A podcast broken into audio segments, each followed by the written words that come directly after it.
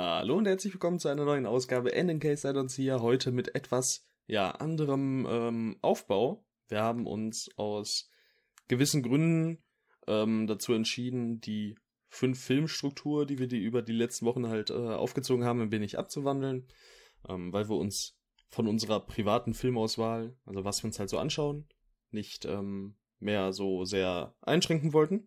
Ähm, und wenn ich von wir rede, dann meine ich natürlich mich und den wunderbaren Dorian. Hallo. Ja, was für eine Begrüßung, Dankeschön. Ja, ich habe gemerkt, dass ich dich vielleicht zuerst hätte vorstellen sollen und dann, dann äh, ah, sagen, sagen sollen, was äh, Sache ist. Jedenfalls gucken wir mal, wie wir in nächster Zeit unseren Podcast aufbauen. Wir experimentieren ein wenig rum und äh, ja, wir haben natürlich ein paar Themen im Kopf, die man ansprechen könnte für einzelne Episoden. Heute fangen wir damit gleich an. Und zwar ähm, schauen wir, beziehungsweise haben wir ähm, The Five Bloods geschaut von Spike Lee, ein 2020er Film, der ein Netflix-Original ist. Und ja, daraus ähm, heraus kam uns dann die Idee, einfach mal ein wenig über Netflix zu sprechen, was wir so konsumieren, was wir von Originals halten, falls das noch nicht durchgedrungen sein sollte. Ähm, ja, und alles rund ums Thema Netflix. Und ich würde sagen, dann können wir auch eigentlich gleich mit dem Hauptthema Da Five Platz anfangen. Oder? Ich würde sagen, ja. Dann gebe ich mal eine grobe Inhaltsangabe durch. Jo. Und zwar ist das, ist das sogar recht schnell erklärt. Der Five Platz handelt von ähm, vier Vietnam-Veteranen, die sich dazu entschlossen haben, in ihr altes Kriegsgebiet zurückzureisen, viele Jahre danach, um nach den Überresten eines verstorbenen äh, Kameraden zu suchen und des Weiteren nach äh, dort vergrabenem Gold Ausschau zu halten, das sie mit nach Hause nehmen wollen. Jo. Also, ähm, ja, wo fängt man am besten an? Ähm, der Film startet mit so einer Collage, äh, nicht Collage, sondern einer ähm, Montage von ganz vielen Filmschnipseln, die ein, ich glaube, es waren auch manche, die fiktiv waren darunter, oder? Die halt um da Five Platz eben ging. Aber die meisten halt, ja, von, von hm. zum Beispiel Martin Luther King und hm. Co. Ich glaube auch, ähm, kann Mix gewesen sein, ne? Ja, also ich bin mir nicht ganz sicher, aber ich glaube, das war so. Jedenfalls ähm, ganz omnipräsentes Thema bei Spike Lees Film. Gerade in letzter Zeit ist ja Unterdrückung und Rassismus und äh, Black Lives Matter ist ja so aktuell die Bewegung beziehungsweise der Hashtag, der überall kursiert. Und natürlich werden auch dazu eben immer mal wieder Parallelen gezogen. Ähm, ja, und mit dieser Rückkehr von diesen vier Kriegsveteranen haben wir einen großen Drama-Aspekt. So habe ich mir das zumindest ähm, in Anführungszeichen erklärt, dass wir äh, einen Ausgleich zwischen Drama und Abenteuer, Action, Thriller haben, verschiedenen äh, Momenten. Hauptsächlich am Anfang haben wir eben dramatische Elemente und Szenen. Und für mich war das die größte Stärke des Films persönlich. Also für mich ist äh, der Film allgemein eher positiv im Kopf geblieben. Okay. Ja, also ähm, ich finde, so unter Kriegsfilm, also ich finde schon, dass man ihn zu dem Genre zählen könnte, ist es ähm, recht vielschichtig. Nicht nur was die Genreeinteilung geht, sondern auch, ich würde einfach allgemein sagen, die Aufmachung des Films ist doch recht speziell. Ja. Und ich finde, in der Hinsicht hat sich Spike Lee auf jeden Fall was getraut. Inwiefern das jetzt jedem gefällt, ist, glaube ich, unterschiedlich. Also ich äh, würde auch auf. Ich würde darauf plädieren, in meinem Falle, dass der Film mir ähm, eher durchschnittlich im Kopf hängen geblieben ist da ich mit einigen Sachen einfach nicht ganz koscher geworden bin. Ja, also ich würde jetzt erstmal sagen, so Kriegsfilm würde ich jetzt nicht unbedingt sagen, sondern eher so Nachkriegsdrama. Natürlich, äh, Krieg spielt ja, eine wichtige okay. Rolle, aber es ist halt so. Ähm, das ist vielleicht der, besser. Der Krieg ja. ist nicht mehr. Also für mich äh, ist ein Kriegsfilm halt der, der im Krieg spielt. Und okay. So. Also für mich persönlich. Es kann natürlich jeder für ja. sich selber ein bisschen entscheiden, mhm. wie da oder wo genau da die Grenzen sind.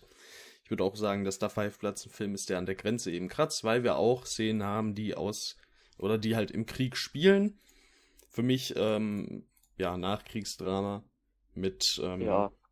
später dann eben, wenn es um das äh, Gold, also um die so Goldsuche und die Verteidigung dessen geht. Ja, es ist äh, im Laufe des Films wird dieses Gold auch quasi angefochten, sage ich mal. Ähm, dann haben wir eher so einen Abenteuer-Thriller-Aspekt. Und im Nachkriegsrahmen auf jeden Fall äh, ist der Five Blood super vielschichtig, wie du schon sagst. Was ich, ähm, oder was ich dann nicht so koscher finde, auch wenn die Abenteuer, Action, Thriller-Elemente gut inszeniert sind, an und für sich, ähm, die Message, die eben vorher im dramatischen Teil des Films, ähm, ja quasi die ganze Zeit aufgebaut wird, ähm, das, das wird einfach dann in äh, entsprechend anderen Szenen vergessen und das war so das, was mhm. mir am bittersten aufgestoßen ist. Also war so ein bisschen inkonsequent für mich. Auf jeden Fall. Das ist für mich quasi der, der Hauptkritikpunkt am ganzen Film, der sich auch auf verschiedene Aspekte des Films bei mir streckt. D dieser einheitliche Ton, den ich mir zumindest gewünscht hätte, der ist hier irgendwie nicht vorhanden. Ja, Und ich, ich finde es auch, auch schade irgendwie. Weil ja, das, also, äh, du erzählst die ganze Zeit eine eine wichtige Geschichte rund um Kameradschaft und wie der Krieg eben bestimmte Personen, bestimmte Typen durch ihre Erfahr Erfahrungen ähm, verändert. Und dann kommt dann äh, am Ende so eine relativ stereotypische, ja, Abenteuer-Story oder zumindest Abenteuer-Story-Aspekte bei rum, die dem Ganzen dann so ein bisschen die Kraft nehmen. Mhm. Ja, also auch wenn es an sich löblich ist, was der Film quasi an Genres abdeckt, finde ich die, die Übergänge zwischen den Genres in jeweiligen Szenen nicht flüssig. Und da kam ich gegebenenfalls auch einfach nicht hinterher. Es gibt also aber auf jeden nicht, Fall ein paar, die echt klasse gelungen sind, wie ich finde. Ja. Also, also gewisse meine, Szenen ähm, funktionieren auf, auf beiden Ebenen möchte ich quasi damit sagen. Andere aber eher weniger. Also ich kann voll verstehen, wenn einem das wirklich bitter aufstößt. Ähm, ich finde, dass diese unausgeglichenen, äh, diese Unausgeglichenheit das größte Manko am Film ist, aber es hat mich nicht so sehr gestör, äh, gestört, dass ich jetzt sagen würde, dass es mir den Film irgendwie versaut hätte. Nee, in versaut auf keinen Fall. Ja, oder aber dass es, äh, dass es dich, dass es dich schon stark rausgezogen hat. Ja, auf jeden so. Fall. Ja. Also so in, manch, in manchen Szenen hat mir diese, dieser Genre-Shift einfach nicht zugesagt. Mhm. Und auch dieses, äh, was du angesprochen hast, darum, dass dieser Film halt diese, diese ähm, Gräuel des Kriegs halt aufbaut und da am Ende halt so, obwohl er immer wieder einzelne Elemente ähm, rückgreifend verwendet, sich davon irgendwie so ein bisschen distanziert. Zumindest ist das in meinen Augen so der Fall und dann geht es halt plötzlich nur noch um, um die Suche nach diesem Gold. Ja. Ähm, das fand ich mega schade. Ich fand, also einmal, wo diese Gratwanderung zwischen dem Abenteuer Action-Aspekt und dem Drama richtig gut rübergekommen ist, ist für mich auch die stärkste Szene des Films, was ähm, Ausdruck und Co. angeht. Ähm, das war relativ, ja, im Ende des zweiten Aktes, würde ich jetzt mal so spontan einschätzen. Ich habe den genauen Timestamp da nicht im Kopf. Ähm, Schlagwort Bodenmine, sage ich mal. Da ja. äh, wissen alle, die den Film gesehen haben, was Sache ist. Und äh, das war für mich sowohl schauspielerisch, insbesondere von Daryl Lindo, über den wir bestimmt auch noch ein bisschen reden werden, ähm, als auch was äh, Figurenentwicklung bzw. Offenbarung angeht, fand ich äh, unheimlich stark hier. Mhm, das ist für mich auch so mit die beste Szene des ganzen Films. Ja, und da ist die Gratwanderung äh, Wanderung wirklich richtig gut gelungen, wie ich persönlich finde. Ähm, mhm. Aber davon gab es leider in, im Verhältnis zu wenige Momente, auch wenn es mich nicht ansatzweise so rausgezogen hat wie dich. Ja, das, das liegt für mich vielleicht einfach ein bisschen daran, dass ich mit den Figuren des Films nicht viel anfangen konnte.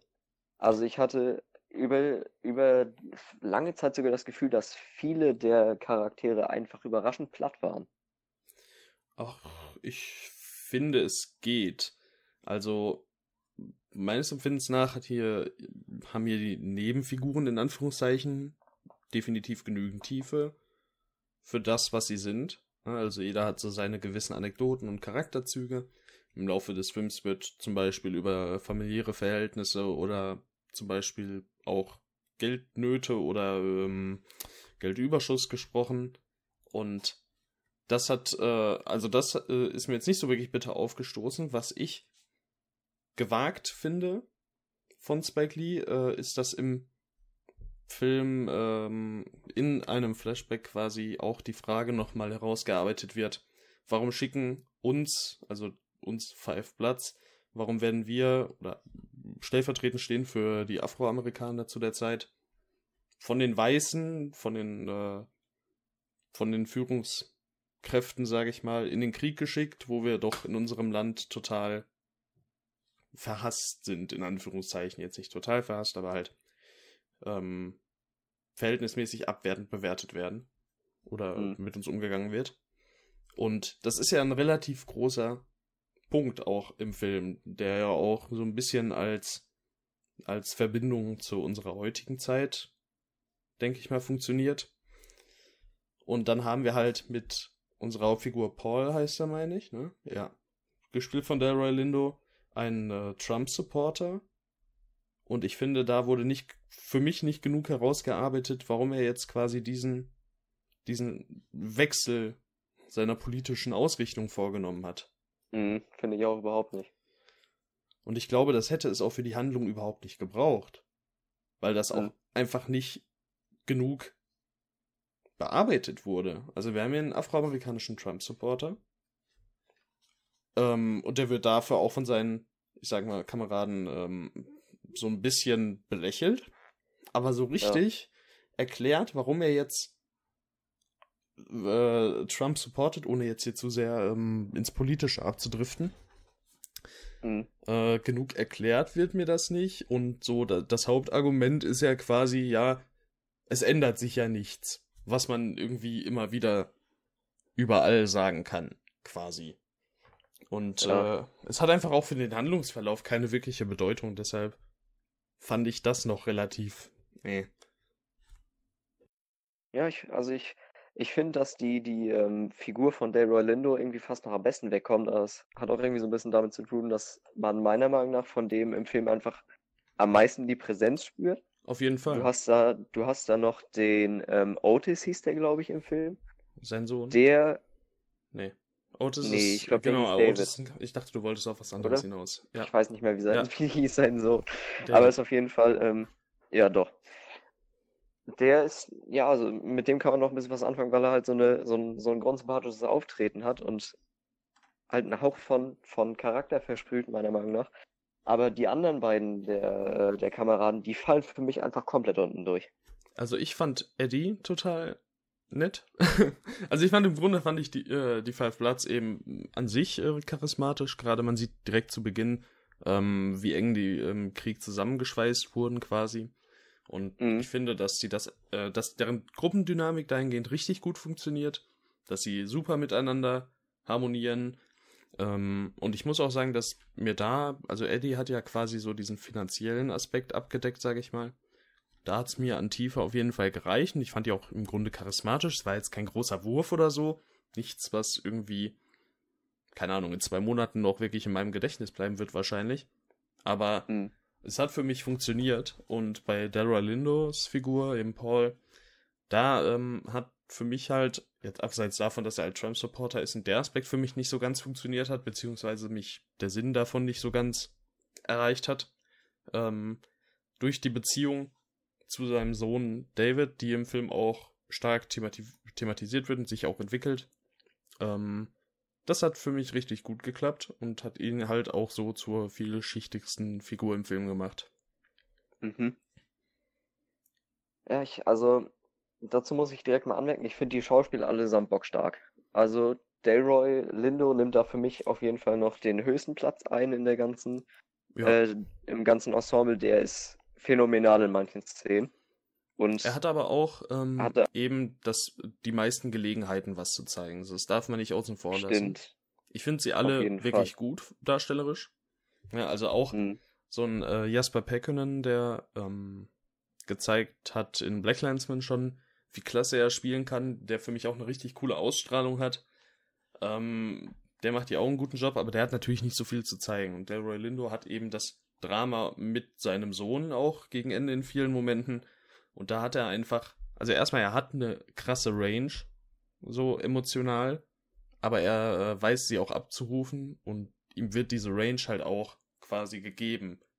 Na, also wenn jetzt hm. so einem John Major, äh, nicht John Major, sondern Clark Peters, der Otis gespielt hat, wenn du dem quasi, wenn die Rollen getauscht werden würden, ich glaube, Clark Peters hätte das ähnlich gut machen können, auf jeden Fall. Was jetzt Ja, in keinster Weise Daryl. Minos echt starke Performance abwerten soll. Also für mich bisher nach der Performance von Ben Affleck in The Way Back äh, die beste Performance des Jahres. Männliche Mhm. beste Performance. Ich finde, er bringt diesen, diesen wirklich von, vom Krieg mental zerstörten Soldaten einfach so gut rüber. Ja, Und das ist in manchen Szenen, vor allem, wenn man mal in, in sein Gesicht guckt, das ist in manchen Szenen einfach erschreckend. Da denkt man sich nur, wie furchtbar das gewesen sein muss. Und ich habe mir dann in manchen Szenen einfach nur gedacht, ich könnte das nie so nachempfinden. Aber natürlich nicht. weil, weil, weil, ich ja, weil ich ja nicht da war. Aber ähm, dieser Typ, der lässt einen das auch irgendwie richtig spüren.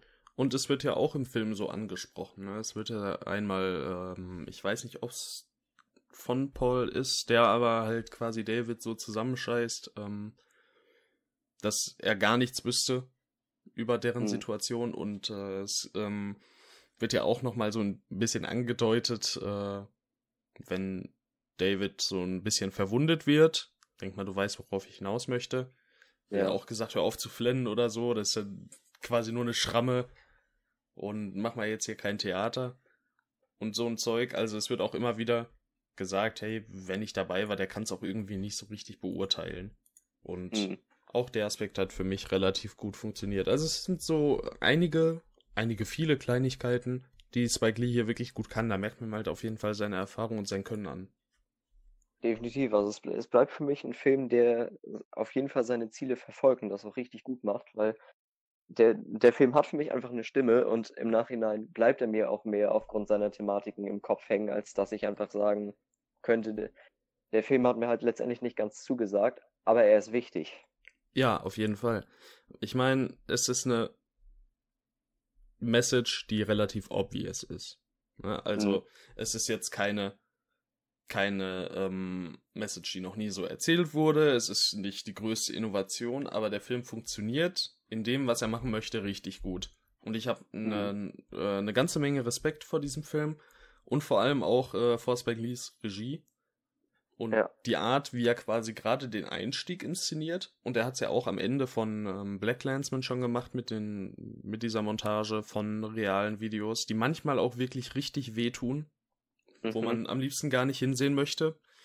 Ähm, aber das ist so, es war, glaube ich, in der ähm, Tarantino-Dokumentation, wo Spike Lee in Anführungszeichen vorgeworfen wurde von, ich meine, es war Jamie Foxx, dass er sich nichts traut. Und ähm, ich finde, dass so wie Spike Lee quasi reale Bilder einsetzt, das macht kein zweiter Regisseur in Hollywood. Eben, also Und- ich, ich finde gerade in der Hinsicht traut sich einfach mal ein Filmemacher richtig was, was andere nie machen würden. Ja, also jetzt ging es natürlich im, äh, in dem Zusammenhang ähm, von Jamie Foxx um die Benutzung des N-Worts. Jetzt weiß ich nicht inwiefern, ich finde das nicht so super dramatisch, aber ich lasse es mal jetzt hier so auszusprechen. Ähm, Ja, und bei The Five Bloods haben wir es ja auch hier und da mal. mhm. Äh, jedenfalls, ähm, Authentizität im Drehbuch ist auf jeden Fall auch gegeben. Und gerade die Dialoge, die hier und da mal messerscharf sind, wie ich eben schon gesagt habe, aber auch mal ruhig und so leicht philosophisch, sage ich mal, ein bisschen ästhetisch angehaucht. Ähm, da hat für mich auch echt viel gestimmt. Jetzt weiß ich nicht, Mhm. ob ich sagen würde, es ist eines der besten Drehbücher, weil dafür für mich einfach der Ausgleich wieder zwischen Abenteuer und Drama nicht richtig funktioniert hat. Mhm. Ähm, das ist so die Sache, die mich ähm, ja, zurückschrecken lässt, das so eines der besten Drehbücher dieses Jahr zu nennen. Ich habe auch noch kein Drehbuch richtig gut gefunden dieses Jahr, bis auf Der Unsichtbare, was Mhm. halt adaptiert war. Aber es ist ein gutes Drehbuch und wäre eben dieser, dieser Shift nicht, den wir ja schon zu Genüge jetzt in Anführungszeichen kritisiert haben, dann wäre es äh, eines der besten Drehbücher des Jahres für mich, definitiv. Ja, könnt, können man auf jeden Fall so sagen. Nur, was ich denn dazu noch kurz sagen möchte, ist, dass, ähm, und da würde ich auch auf die Länge des Films zurückkommen. Die, dieser Film ist ja äh, über, ich glaube, ein bisschen über zweieinhalb Stunden lang. Ich glaube auch ohne Abspann, wenn ich mich nicht irre. Kann auch sein, dass es auf jeden Fall knapp um den Dreh zweieinhalb Stunden lang. Ja. Und ich persönlich habe das oft gespürt. Ähm, und ich finde gerade, also, um, umso mehr der, der Handlungsverlauf sich halt entwickelt, desto, desto enttäuschter wurde ich einfach davon, dass der Film besonders, wie ich finde, mit dem Endspiel da einfach einen ganz leichten Weg sich nimmt. Ja, doch. Ähm, also ich würde sagen, hier und da hat der Film mal kleinere Längen. Ich fand die weitestgehend aber echt interessant und ähm, auch relativ kurzweilig.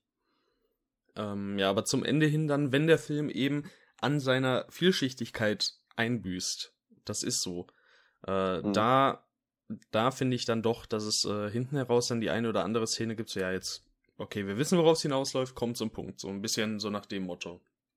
Ja.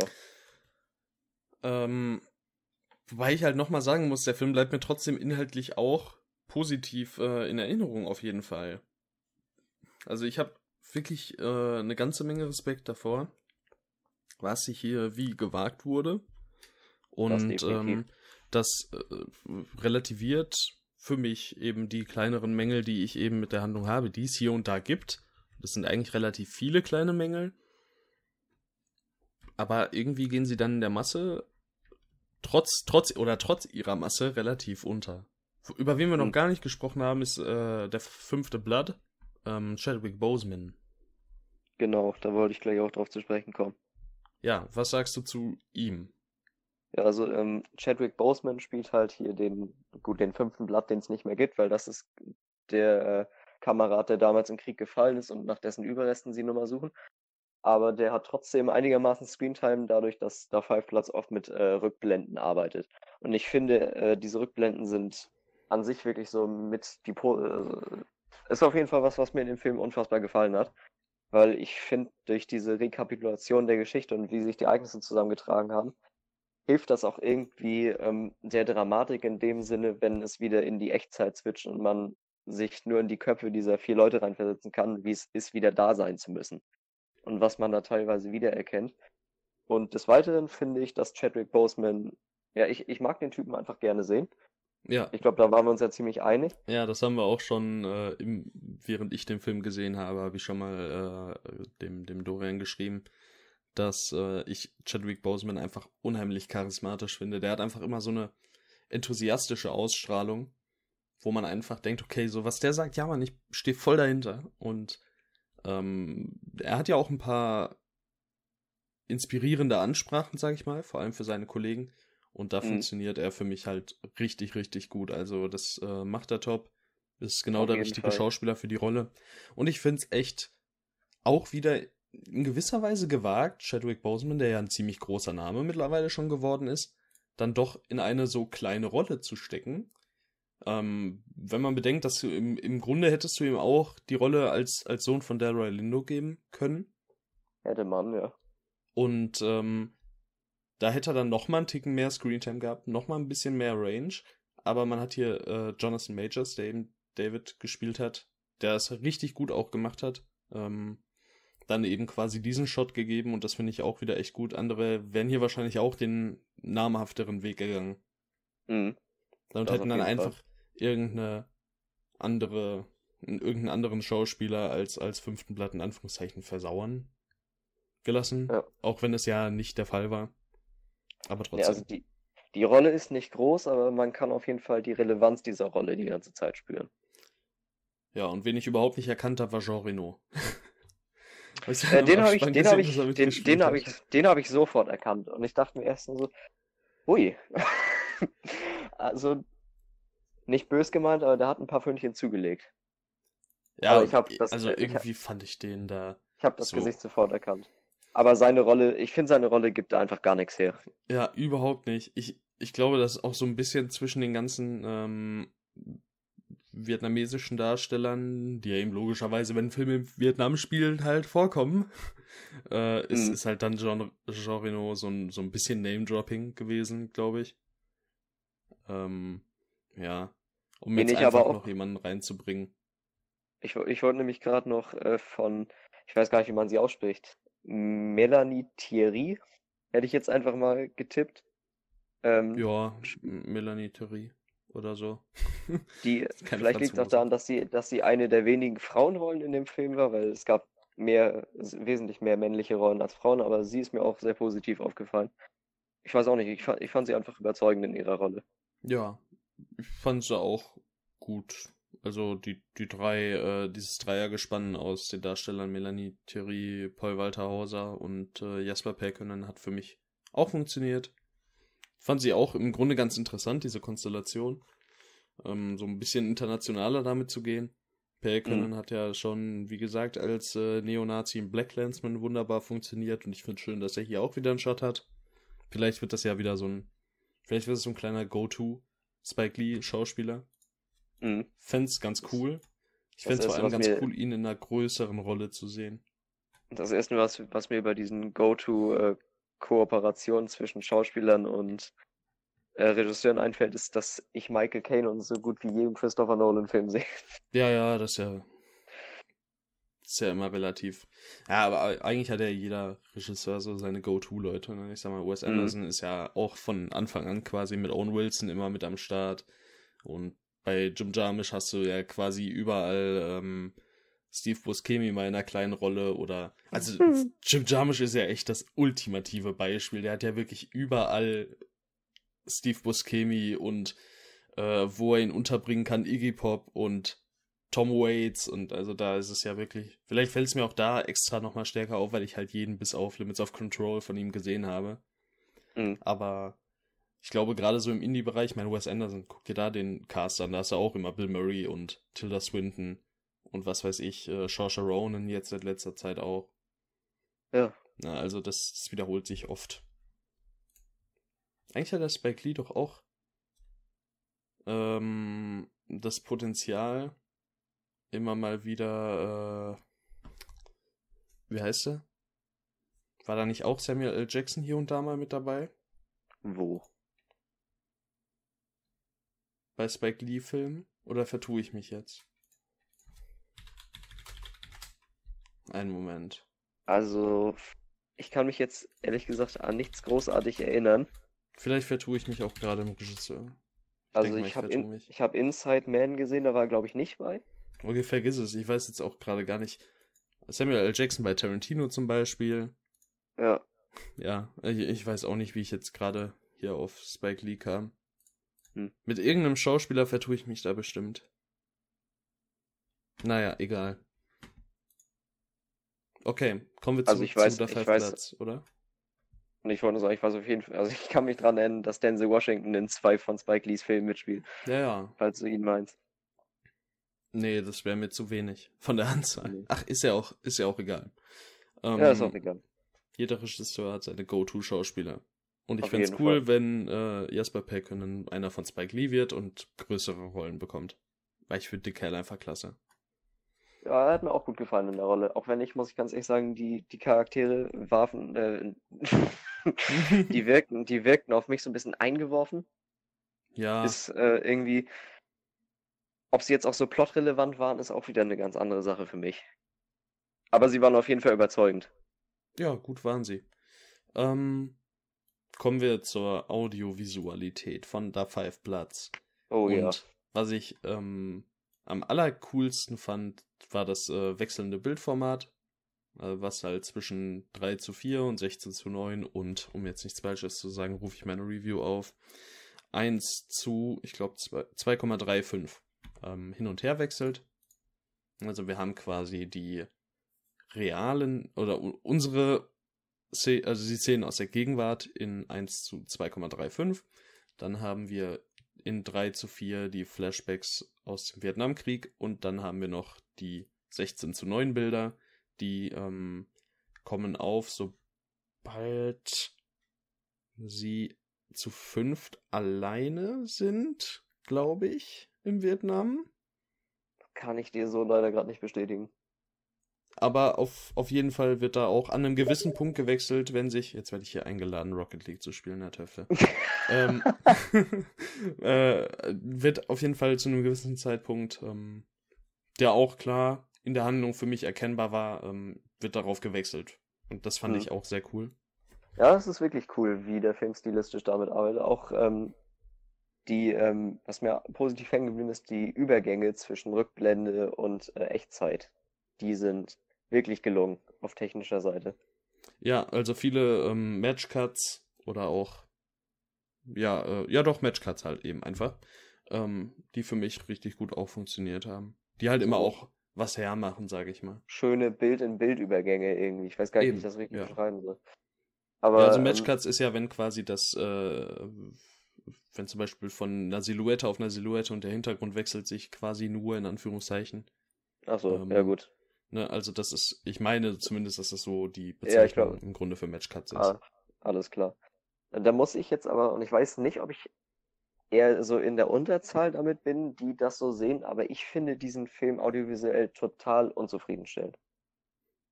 Also ähm, es, es fehlt okay. mir für, es fehlt mir in den, in den wenigen Kriegspassagen auf jeden Fall die Wucht in den Szenen. Ich finde, das ist absolut nichts Besonderes. Und des Weiteren finde ich, sind manche Szenen einfach unsauber editiert. Zum Beispiel ja. hast du da, ähm, ich weiß nicht, ob es dir auch aufgefallen ist, aber dann hast du so die Position der Darsteller, dann geben die sich die Hand und dann ist ein Schnitt und dann geben sie sich nochmal die Hand, aber ja. stehen auf einmal ganz woanders. ganz, denk, da muss ja, ich ganz, ganz woanders sagen, nicht, aber so, so, ähm, er, er schließt quasi gerade die Arme um ihn und dann Cut und der, dasselbe passiert quasi nochmal, aber, aber nicht so eins zu eins synchron aufeinander abgestimmt. Mhm. Ne? also ich, so ja, das ist mir auch aufgefallen. Nicht, ich weiß nicht, ob das, ein, ob das auch ein symbolisches Mittel gewesen soll oder sowas, aber ich, ich will fast meinen, bei einem Regisseur dieses, dieses Talents kann das für mich einfach nicht angehen. Und nee, von daher ähm, bin ich, bin ich damit einfach. Das hat mir wirklich, das hat mir brutal missfallen. Wie die technische auch, Aufmachung von dem Film teilweise misslungen ist.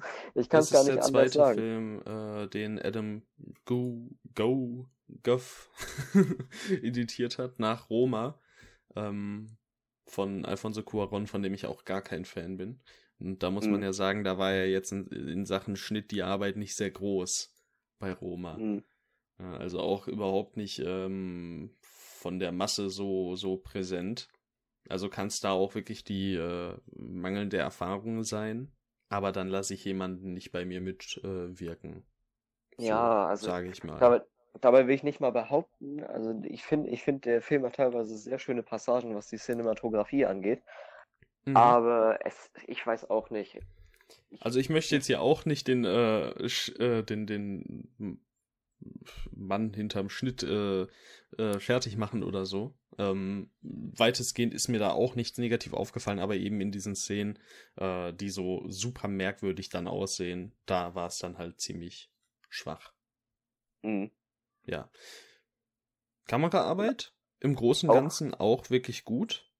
Ja, das Es gibt, finde ich, ein paar echt, also es gibt echt viele schöne Bilder, gerade dann äh, so ein bisschen, ich finde, der Abspann wirkte auf mich so ein bisschen wie, ah, verdammt, wir konnten diese schönen Shots nicht unterbringen. Ja. Dann schmeißen wir sie hier in den Abspann rein. so ein bisschen Stock-Footage-mäßig hat das auf mich gewirkt, aber es war trotzdem sehr schön. Weitestgehend ist alles hier echt schön anzusehen, gerade wenn dann in 16 zu 9 gewechselt wird und quasi die ganze Umgebung so richtig schön zu einem springt, ne? so weitestgehend alles grün und ähm, wirklich ein paar sehr schöne Bilder, auch ein paar längere Takes, also wo dann vielleicht ein anderer Regisseur äh, zwei, dreimal hätte hin und her schneiden lassen, wurde hier dann auch mal hier und da länger draufgehalten. Was du gesagt hast zu den, ähm, zu den Flashbacks, Kriegsmomenten, ähm, dadurch, dass der Film sich ja jetzt nicht auf den Krieg beziehungsweise die Gewalt des Krieges fokussiert, fand ich das gar nicht mal so schlimm, dass da die Wucht fehlte. Ja, ähm, das, nee, das meine ich auch gar nicht, aber es war, ich hatte mir einfach mehr davon versprochen auf vielen Ebenen. Ja. Auch ich weiß, dass es, dass der Film ist darauf gar nicht aus, da jetzt tolle Action-Szenen hinzukriegen, aber ich, ich war nicht so richtig drin dadurch. Ja. Das hat mich in den Szenen leider einfach nicht mitgerissen. Und ich glaube auch allgemein, äh, Sounddesign gibt in diesem Film nicht so viel her wie das Setting mir verspricht. Ja, ich fand es an, ansonsten halt bis auf die Tatsache, dass hier mit dem Bildformat so wirklich schön und effektiv gespielt wurde, sowohl äh, in Sachen Stimmung als auch Wirkung. Ähm, und dass die Kamera halt eben im Großen und Ganzen wirklich gut ist. Aber auch hier finde ich das Potenzial nicht ganz ausgeschöpft wurde. Ähm, und es bleiben halt keine Bilder wirklich lange im Kopf hängen, sage ich mal. Mhm. Wenn ich jetzt an Dunkirk zum Beispiel denke, kann jetzt jeder von dem Film halten, was er will. Ich bin kein groß, überhaupt kein Fan, was die äh, Handlung angeht. Also finde ich super uninteressant. Ähm, aber man kann ihm seine audiovisuelle Stärke eben nicht absprechen und gerade visuell macht der Film einiges her und da bleiben Shots hängen und da hab selbst ich jetzt Shots noch im Kopf und ich habe selbst Shots von Hacksaw Ridge noch im Kopf, ne, wenn dann die mhm. Leute abgeseilt werden, sage ich mal. Ähm, und hier hast du nicht solche Bilder oder zumindest nee. nicht viele. Da bleiben dann eher Szenen im Kopf, aber keine Bilder. Und ja. das fand ich ein bisschen schade und ansonsten ist er halt gerade, was äh, Score und Sounddesign angeht, relativ durchschnittlich. Mhm. Stimmt, jetzt wo du das mit dem Score erwähnst, da muss ich auch nochmal äh, ein bisschen drauf rumhacken. Ich finde, in vielen Szenen ist die, äh, das tut's, das, das klingt einfach so, als würde ich diesen Film absolut hassen, aber das ist einfach nicht der Fall. Aber ich habe irgendwie doch recht viel auszusetzen. Ich finde die musikalische Untermalung in manchen Szenen echt tierisch unpassend. Okay. Also kannst, kannst, kannst du dich da vielleicht auch an irgendwas erinnern? Zum Beispiel, wenn da so ein ernstes Gespräch zwischen den ähm, Soldaten ist, wenn trällert da so eine fast schon heitere, aufregende Musik im Hintergrund, weißt du? Ich, ich muss sagen, dass mir das soweit ähm, alles eigentlich ganz gut gefallen hat. Ich fand da jetzt nichts äh, wirklich negativ oder so. Fand mhm. aber auch nichts super positiv. Also war halt so durchschnittlich für mich. Okay. Ja. Ja, vielleicht geht das auch ähm, nur mir so. Ja, weiß ich nicht. Gibt, also wenn ich da jetzt nochmal explizit drauf achten würde, würde ich bestimmt auch was finden. Aber ich meine, wenn man explizit drauf achtet, dann findet man an vielen Stellen was, was man hätte ja. besser machen können.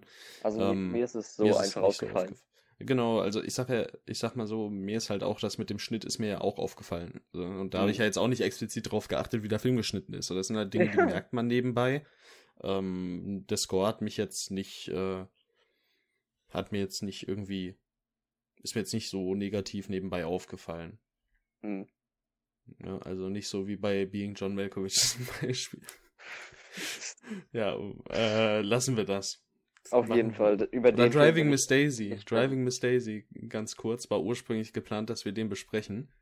Ich ganz kurz was sagen. Der Score ist ja mal so ultra repetitiv, ne? Meine ich Güte. Ich fand ihn schön. Ich fand ihn schön, aber meine Güte ist der repetitiv. Ja, weiß ich auch Der nicht. kommt ja wirklich in jeder zweiten Szene vor. Man könnte so da fast von, von äh, manipulativen Einsatz sprechen, was so die Gefühlslage angeht, aber das ist ja jetzt ein anderes Thema. Also ja. ich finde die, äh, die Musikbegleitung in der Five Platz kontraproduktiv, muss ich leider einfach so sagen. Ja, okay. Ja, und damit hätten wir eigentlich im, im großen Ganzen der Five Platz äh, relativ umfassend besprochen, glaube ich. Hast du noch hm. irgendwas Besonderes zu sagen? Also mir fällt jetzt spontan nichts ein. Ähm, ich glaube nicht. Also abschließend kann ich einfach nur sagen, dass da Five Platz von mir sechs von zehn Punkten bekommt. Dafür, dass er schauspielerisch wirklich on top ist und äh, die Geschichte viele wichtige Themen abdeckt und diese auch auszusprechen weiß, was halt an für mich an Spike Lees sehr gekonnte Regieführung liegt, weil dem kannst du sowas einfach zutrauen, dass da in dem ja. Sinne was Gutes bei rauskommt. Aber trotzdem ist der Five Platz auf filmischer Ebene für mich in vielen Aspekten nicht gelungen. Also, beim, ich finde es auch echt schwer. Und ich hätte im Film, glaube ich, auch eine wesentlich niedrigere Bewertung geben können, als ich sie ihm im Endeffekt gegeben habe. Ich sage jetzt schon mal, ich habe ihm siebeneinhalb von zehn Punkten gegeben. Okay. Und ähm, ich ich bin selbst von mir so ein bisschen überrascht, aber ich fasse diesen Film so vom Gefühl her für mich so auf. Und das ist so das, was für mich am meisten am Ende zählt. Ähm, ich habe manche Filme, die habe ich im ersten Moment positiver aufgefasst, obwohl ich da einiges zu bemängeln habe oder umgekehrt, wo man dann beim Schreiben der Rezension merkt, okay, eigentlich habe ich nicht so viel zu bemängeln, dann kann ich ihm ja doch noch das etwas höhere Rating geben. Und ähm, hier ist es halt so, der Film ich habe einen tierischen Respekt vor dem Film, für die Themen, die er anspricht und äh, vor allem auch, wie der Film quasi mit auch realen Bildern umgeht und wie der Film manche Brücken schlägt, die nicht total in the face sind, wie eben diese, diese Frage, die im Film zwar gestellt wird, aber nicht wie zum Beispiel in einem Being John Malkovich quasi Wort für Wort wiedergegeben wird. Ähm, warum lassen die Weißen die Schwarzen für sich kämpfen, so und sowas. Ähm, und dann, das, das hat für mich äh, darüber hin, hinweg, oder ich habe da, dadurch äh, darüber hinwegsehen können, dass der Film halt eben mit seinem Abenteueraspekt so ein bisschen den einfachen Weg wählt. das äh, rettet da dann auch noch die im Grunde gute Inszenierung von diesen Szenen, auch wenn sie halt inhaltlich keine Schlagkraft mehr haben. Schauspielerisch ist Delroy Lindo klasse, richtig klasse, hat eine tolle Range und gefiel mir richtig gut. Ähm, ich habe ihn jetzt noch auf Letterbox habe ich ja so ein kleines äh, eigenes Oscar Nominations Ding und da habe ich ihn jetzt aktuell noch bei ja bester Darsteller mhm. neben eben äh, Ben Affleck. Ich kann mir vorstellen, dass er am Ende des Jahres nicht mehr da steht. Also ja. ich fand ihn so gerade an der Schwelle zu, ja, Oscar-nominierungswürdig. Aber wenn es äh, ein Jahr wird wie letztes Jahr, dann hat Daryl Lindo keine Chance am Ende. Ist einfach so. Ähm, die Kamera oder audiovisuell ist der Film im Großen und Ganzen für mich gut. Äh, Im Schnitt halt ein bisschen schwächer, dafür spielt er richtig gut mit dem Bildformat, was mir ähm, mal wieder sehr gut gefallen hat. Und da komme ich dann am Ende zu einer doch äh, überraschend positiven Auffassung von mir selbst, weil der halt auch eben seine echt starken Szenen, ich sag halt nur nochmal Bodenmine, hat, die dann im Kopf bleiben. Ähm, also es, die Tendenz geht auf jeden Fall ganz, ganz deutlich zu 7,0 von 10. Ganz, ganz mhm. deutlich. Ähm, also 8 wird der Film nicht erreichen. Auf gar keinen Fall. Wenn ich jetzt noch darüber nachdenke, überhaupt nicht. Aber ich möchte ihm nicht nur drei Sterne geben, weil er für mich dazu äh, oder dafür zu, zu viele Wagnisse eingeht, die er auch gut meistert.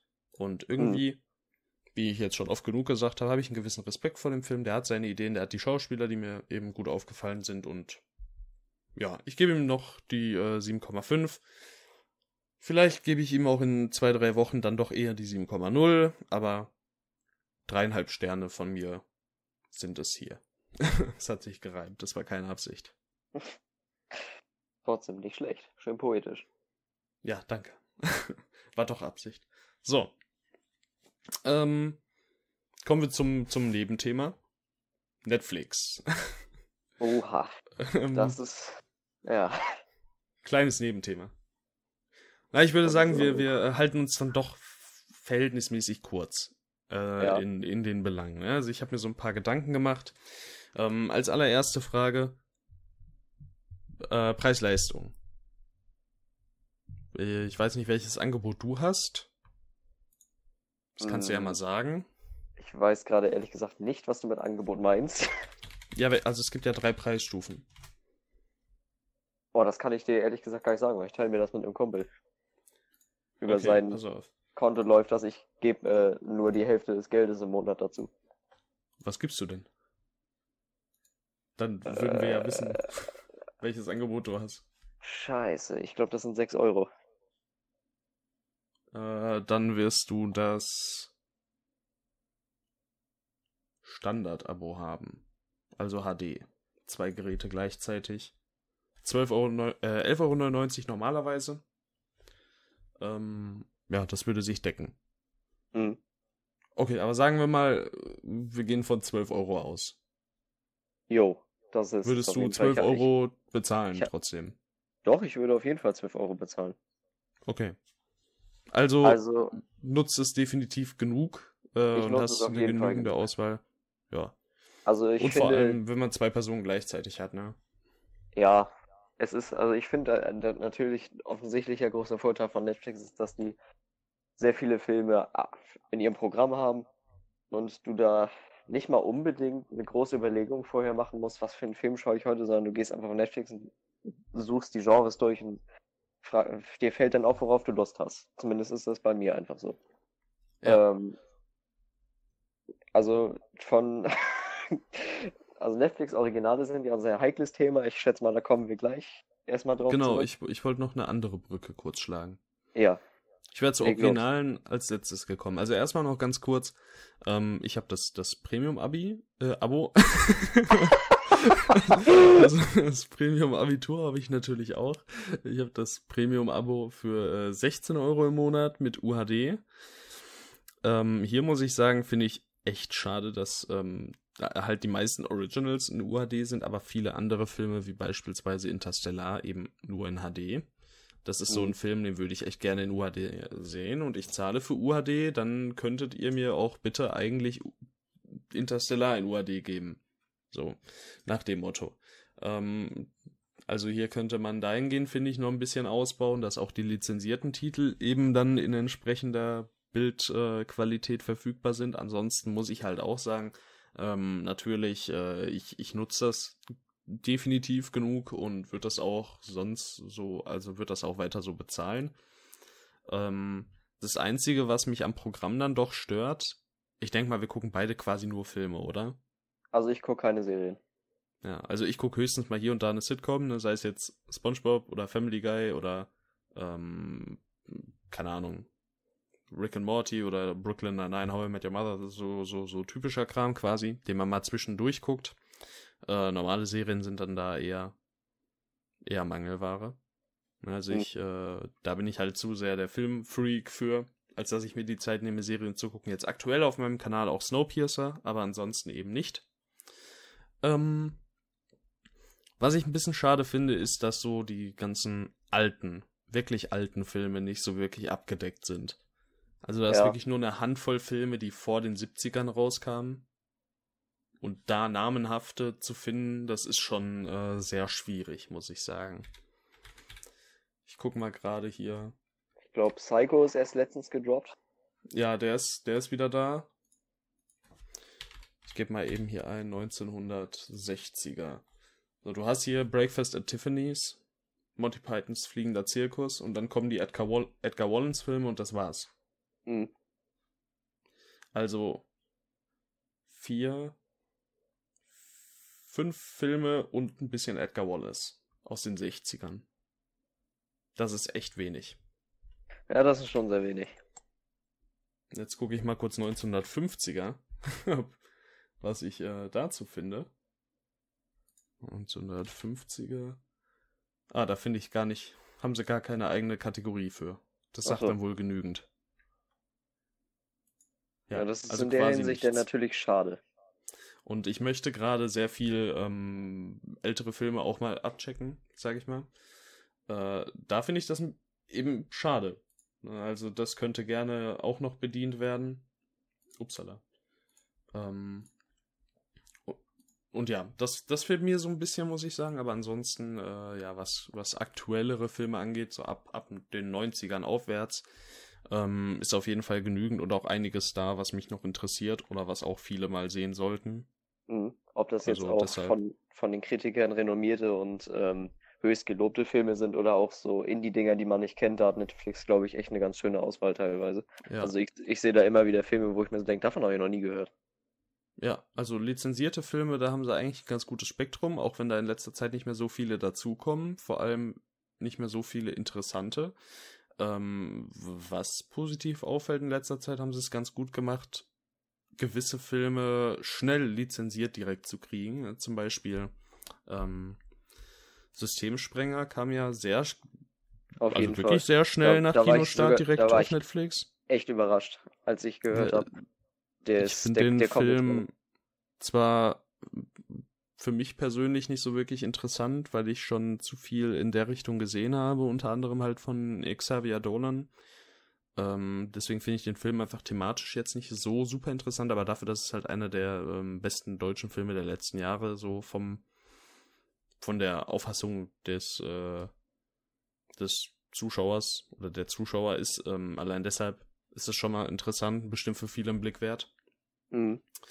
Ähm, ja, und abseits davon halt haben wir viele Originals. ja, Netflix Originals sind so eine Sache. Du hast auf der einen Seite Filme, die eher positiv wegkommen, jetzt vielleicht nicht bei dir, aber jetzt zum Beispiel bei mir und bei vielen anderen, wie zum Beispiel der Five Bloods. Oder halt im letzten Jahr wirklich ganz stark Marriage Story, The Irishman, ähm, was gab's noch an Netflix-Originalen? Die zwei Päpste. Und ähm, halt wirklich mal ein bisschen namhafteres Zeug. Ja, mhm. dieses Jahr ja auch zum Beispiel ähm, äh, Dingens hier. The Half of It. Achso. Und es kommt auch mal wirklich guter Netflix-Stuff. Ja, auch wenn der Tanz jetzt vielleicht für manche da eher so ein bisschen aus der Reihe, aber ich finde Extraction ist auch ein wirklich gelungenes Netflix-Ding. Extraction? Tyler Rake. Ach so, ja, stimmt. okay, das war vielleicht ja, der ist ganz gut. Ja, der ist. ich, äh, Extraction, ich habe den Film wirklich so oft nur mit, also hättest du jetzt am Anfang Tyler Rake gesagt, ich hätte direkt gewusst, was abgeht. Aber ja. Tyler Rake, Extra Extraction habe ich nämlich äh, einen Film im Regal stehen. Der heißt Extraction, ist so ein B-Movie. Mhm. Ähm, Extracted heißt der. Ähm, ich glaube, es gibt sogar noch. Ziemlich gut. Ich glaube, es gibt sogar noch ein anderes Netflix-Original, das. Nee, das heißt nicht Extraction, aber wie heißt das? 2015 Extraction mit Bruce Willis. Ob das nee, Netflix-Original ist, weiß ich der nicht. Der ist es nicht. Nee, der hieß anders. Aber ich komme gerade nicht drauf. Ist irgendein Alien-Invasionsfilm. Oh. Wieso komme ich so. da jetzt nicht drauf? Ja. Ich gebe mal einfach Action. Ja, okay, da finde ich wahrscheinlich nichts. Mann, Alter, sowas, sowas stört mich richtig. Es, es huscht immer wieder Ups, durch meine Gedanken, aber ich komme einfach nicht drauf. Uh. Ja, sag doch mal schon mal. Ich guck mal weiter und du kannst.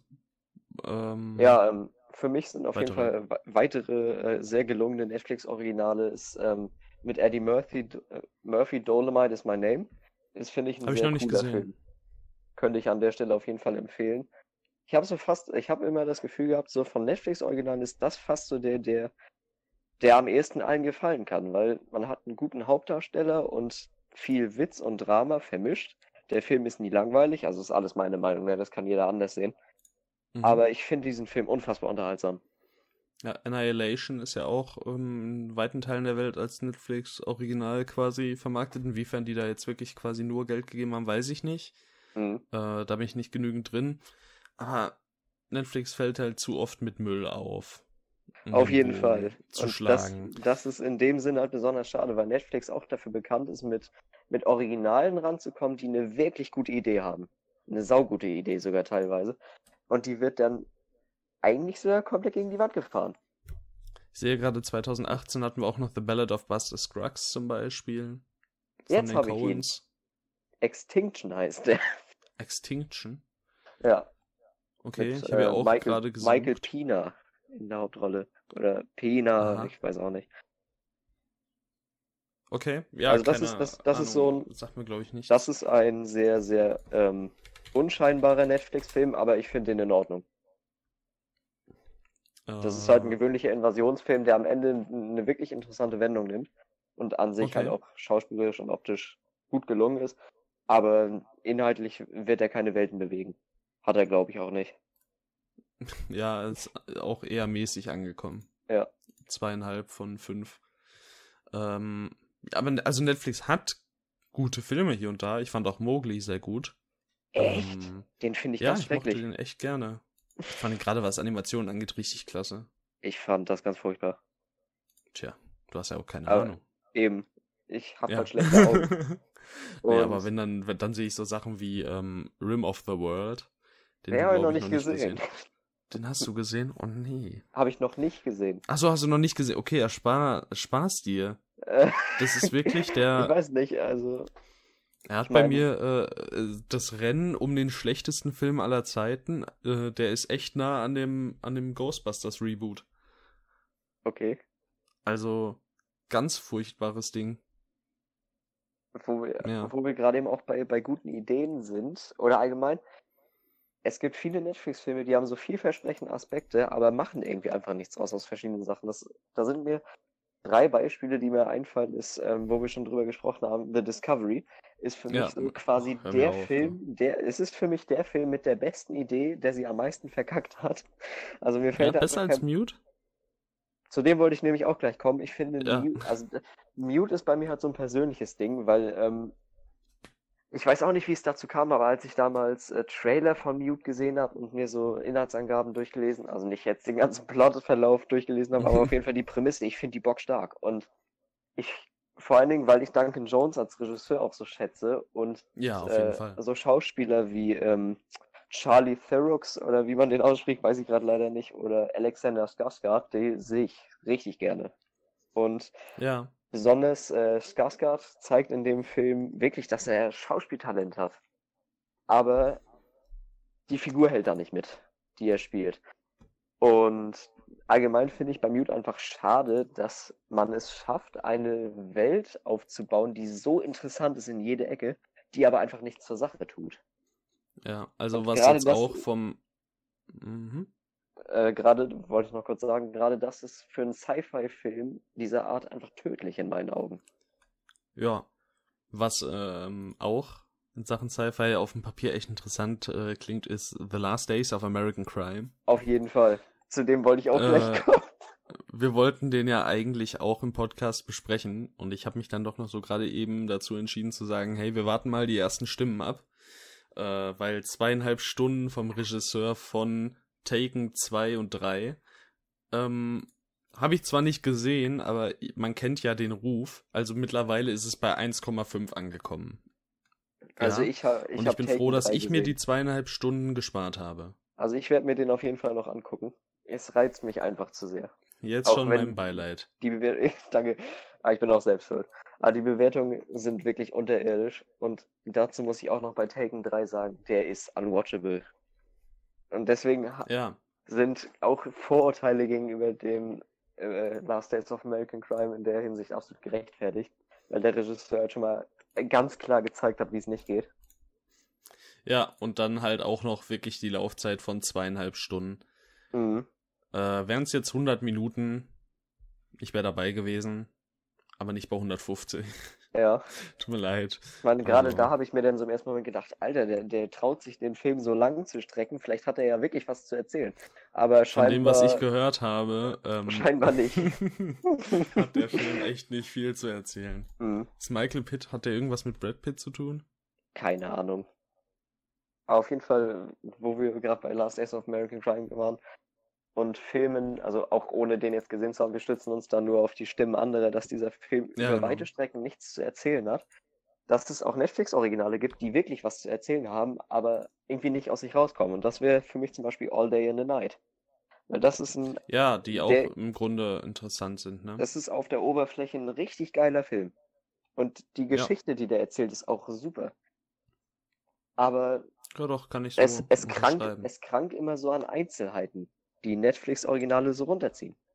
Ich wollte auch nochmal auf Rounds zurückkommen, aber ich bin inzwischen, glaube ich, echt ähm, da im Trugschluss gewesen, dass das ein Netflix-Original ist. Also ich habe immer nur das N gesehen bei Netflix und ich dachte, das wäre ein klares Indiz für ein Netflix-Original. Aber das scheint ja einfach nicht der Fall zu sein, weil das ist ein Hulu-Original. Ah, okay. Ja. Ich weiß jetzt nicht, inwiefern das zusammenhängt, aber ähm, äh, der hat halt das, zu Disney, also. Der hat, der hat das große N.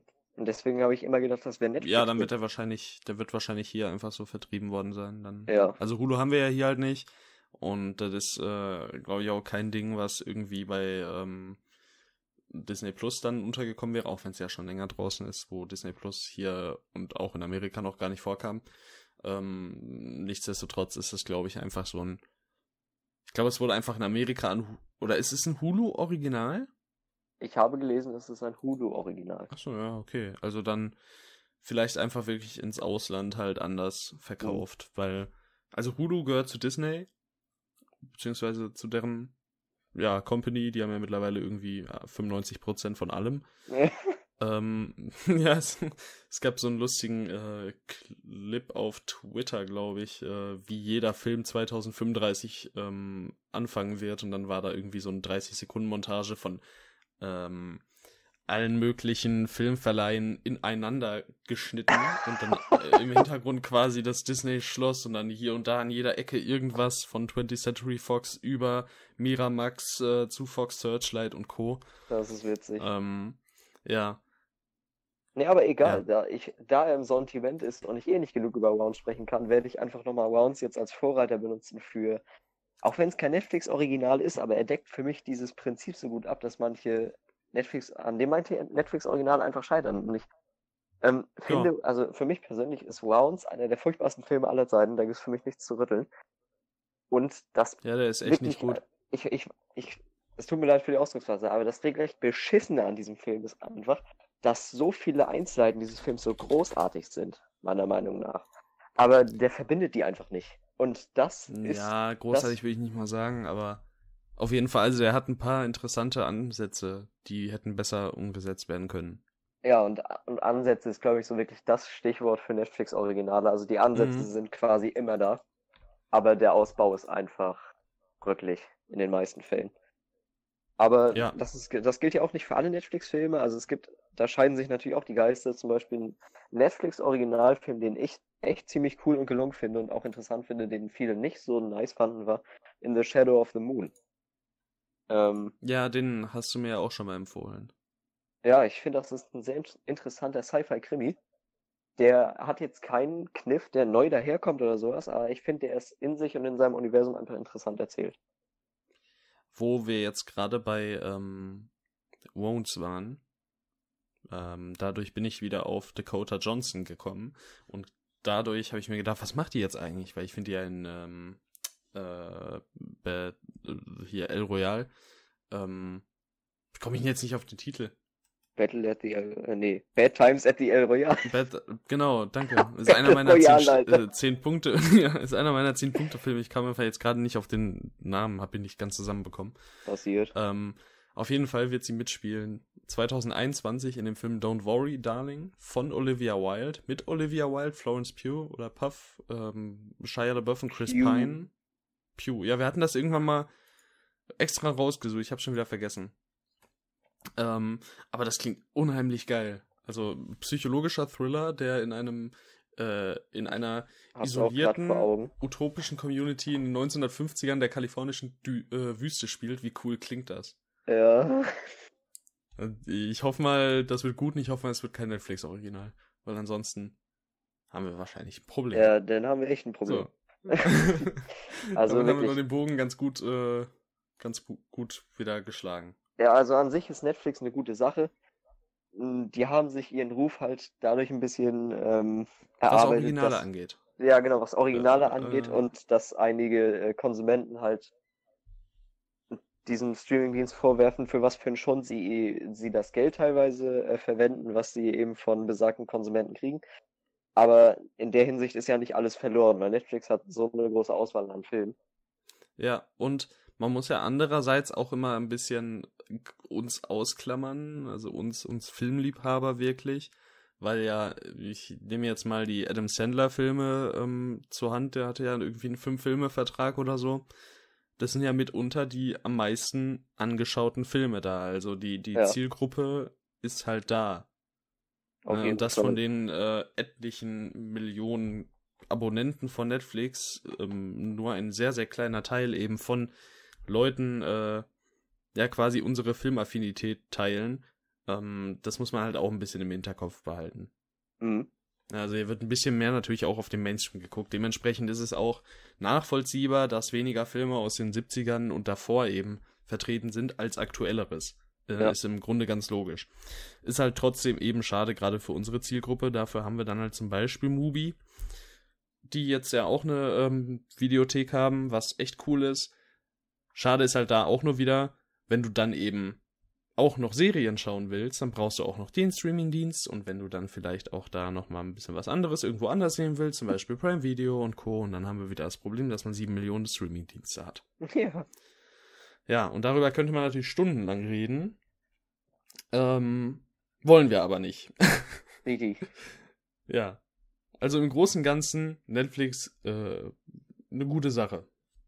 Auf jeden Fall. Wenn, ich sag mal, wenn am Ende des Jahres fünf echt gute Netflix-Originale rausgekommen sind, dann bin ich zufrieden. Ich auch. Ich meine, wie viele Ja, also haben wir so wie letztes Jahr war es klasse. schon? Wir haben, also zumindest äh, zu zweit, wo wir mit einverstanden waren, ist Half of It und Der Half of It war ähm, total toll. All the Bright Places. Genau. Ja, und letztes Jahr, wenn man da mal ganz kurz äh, ja, rüber guckt, hatten wir halt Marriage Story, wir hatten ähm, ich mal ein bisschen die zwei Päpste, dann Ja, die. Irishman natürlich, der allgemein echt gut The- weggekommen ist. The Irishman, äh, The King mit Timothy Chalamet. Oder Hast du den gesehen? ja, habe ich gesehen. Finde ich Ja. ehrlich gesagt so mittelmäßig. Ja, ich finde den echt gut. Also gerade Chalamet hat mir richtig gut gefallen. Äh, Isn't It Romantic hat mir tatsächlich auch ziemlich gut gefallen. Der sagt mir gar nichts. Ähm, Aber das welchen? ist äh, mit Ja. Rebel Wilson. Ähm, so eine äh, Rom-Com Hm. Musical-Ding. Und ähm, da spielt halt Liam Hemsworth mit und der hat da in der deutschen Synchron heftig übertrieben bayerischen Akzent. Das ist total witzig. What? Und es ist auch, es ergibt auch gar keinen Sinn, weil ich habe dann halt auf Originalton gewechselt und da hat er halt gar keinen Akzent, glaube ich. Alles klar. Das ist total merkwürdig, musst du mal machen, das klingt ultra witzig. Was für mich Das auch ist wirklich ultra ähm, witzig. Was für mich aus dem letzten Jahr noch so, ein, so eine Netflix-Produktion ist, die ein bisschen aus der Reihe tanzt, ist I Lost My Buddy. Ich glaube, den hast du auch gesehen. Ja, klar. Ähm, ja, also so äh, Netflix-originale Animationsfilme kenne ich persönlich quasi kaum. Ich glaube, jetzt Klaus. ist jetzt. Ja, Klaus ist da. Wäre auch so einer. Der ist auch schön gewesen. Also ich glaube, so Animationsfilme ist, ähm, Den fand ich wiederum sehr durchschnittlich. okay. Ich glaube, jetzt auch ist ein Anime rausgekommen. Ähm, Ja, ja. irgendwas mit, um irgendwas mit Schnurrhaar so. Um ein Schnurrhaar, genau. Und ich glaube, das, vielleicht liegt das so eher für Netflix. Also ich habe jetzt schon, ja gut, ich habe halt erst zwei gesehen, aber zwei von zwei Animationsfilmen aus deren Haus Ja, die waren schon mal, geguckt. ja, die haben halt noch, also die haben noch keinen scheiß Animationsfilm gemacht, so viel kann man. Also so Zumindest keiner, der keiner- uns jetzt zumindest auf oder einfällt. Die Ich haben bestimmt auch da- schon ich- Scheiße im ich- Animationsgenre gemacht. Ich zähle das Soul Levante jetzt einfach mal raus, falls du den kennst. Das ist so ein Ach, äh, das- das war der Netflix- 4-Minuten-Anime, Kurzfilm, ne? Genau. Ja, also ja, das, ist schon merkwürdig, dass man in vier Minuten so einen Müll zusammenkleistern kann. Das war ja, hat er nicht damit geworben, dass das irgendwie der erste 4K-Anime ist, der komplett halt nur gezeichnet war? Ich bin Oder mir, irgendwie ich, 4K ich, 60 ich hab FPS überhaupt oder keinen so? Schimmer so. Also ohne ein Hintergrundwissen, und vielleicht konnte ich ihn deswegen auch einfach nicht wirklich wertschätzen, aber ohne dieses Hintergrundwissen habe ich da halt einfach vier Minuten atemberaubende Bilder gesehen, ohne irgendeinen Inhalt oder Sinn. Ja, ich habe nach zwei Minuten abgebrochen. da waren mir die vier Minuten zu viel. Äh, ich mir gedacht, ey, das, das, das spare ich mir. Ja. Ja, brauchst du nicht. Ja, okay. Alles klar. Dann äh, haben wir noch irgendwas oder? Außer die, äh, die obligatorische Danksagung am Ende nicht, ne? Also dann äh, herzlichen Dank fürs Zuhören. Wie immer, ich hoffe, dieses neue in Anführungszeichen Konzept von uns ähm, hat euch gefallen. Wenn ja, gebt uns gerne Feedback über Twitter oder so. Ähm, da haben wir in der Podcast-Beschreibung unsere ja, Twitter-Accounts verlinkt. Ähm, ich habe auch noch einen YouTube-Kanal, Tim Carey auf YouTube. Könnt ihr vielleicht mal vorbeigucken, solltet ihr ihn noch nicht kennen. Ähm, ja, ansonsten, ja, wäre es das von mir. Vielen Dank fürs Zuhören und ich gebe dir nochmal das Wort, Dorian. Ja, auch von mir nochmal ein Dankeschön, aber alles zu wiederholen, was äh, Tim gesagt hat, wäre jetzt auch irgendwie sinnfrei. Außerdem haben wir, glaube ich, schon lang genug auf euch eingeredet, was ja eh die letzte Zumutung ist. Und ja, auch als Außenstehender kann ich nochmal sagen, guckt auf Tims Kanal vorbei, der macht wirklich gute Sachen. Und das sage ich nicht nur, weil wir privat miteinander zu tun haben, sondern weil es einfach gut ist. Der und was? Nix. nee, ähm, und Schaut unbedingt auch noch auf themoviespace.de vorbei. Da ist zwar jetzt gerade verhältnismäßig tote Hose, aber es ist eine echt schöne Filmkritik-Seite. auf also- jeden Fall. für die auch Dorian und ich hin und wieder mal schreiben. Ähm, da könnt ihr auf jeden Fall vorbeischauen. Yeah. Ja. Okay. Alles klar, dann war's Gut, das an der dann- Stelle. Jo, bis zum nächsten Mal. Ciao. Ciao, ciao.